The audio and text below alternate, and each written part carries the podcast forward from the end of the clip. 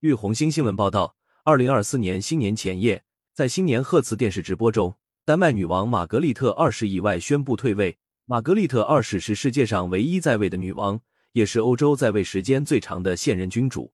一九七二年，她的父亲丹麦国王弗雷德里克九世去世后，玛格丽特二世继位至今。如今已八十三岁的她，在二零二四年来临之际宣布退位。在电视讲话中，玛格丽特二世透露说。退位的念头是在自己二零二三年初的背部手术之后产生的。经过了一段时间的反复思考之后，才最终做出决定。手术自然引发了对未来的思考，是不是到了把责任留给下一代的时候了？我认为现在是时候了。随后，他在镜头前对丹麦公众多年来对王室的支持表示了感谢。丹麦首相梅特弗雷泽里克森则在一份声明中表示，他代表全国民众感谢玛格丽特二世对国家做出的贡献。下一任国王热爱运动，画风亲民。在新年电视讲话中，女王玛格丽特二世宣布将在一月十四日退位，这标志着其长达五十二年的女王生涯将宣告落幕。她的儿子弗雷德里克王储将会成为丹麦下一任国王。与英国王室的传统不同，丹麦王储登基不会举行正式的加冕仪式。登基典礼当天，哥本哈根的阿美林堡王宫会宣布这一消息。即将上任的新国王弗雷德里克是玛格丽特女王和亨里克亲王的长子，生于一九六八年。与传统王室成员不同，他对外留下的形象非常亲民。大学毕业后，弗雷德里克在丹麦海军服役期间，曾在军队中被昵称为“企鹅”。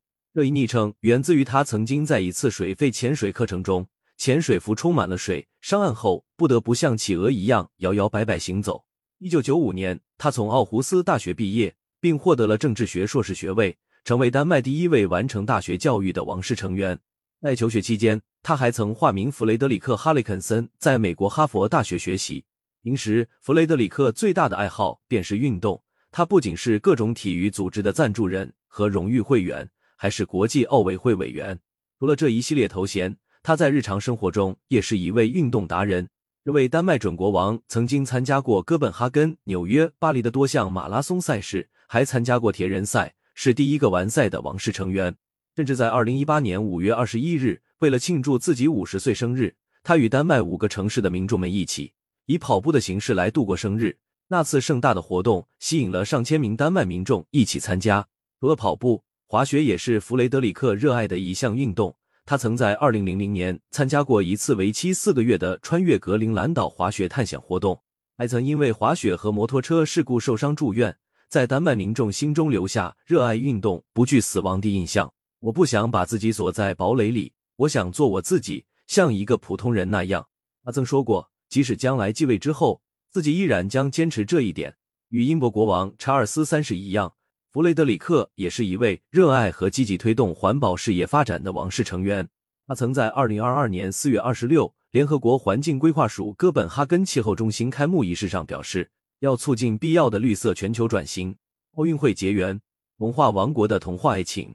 丹麦素有童话王国之称，弗雷德里克的爱情也被誉为现实版的王子和灰姑娘。随着弗雷德里克王储的登基，玛丽王储妃也将成为第一个登上王位的澳大利亚人。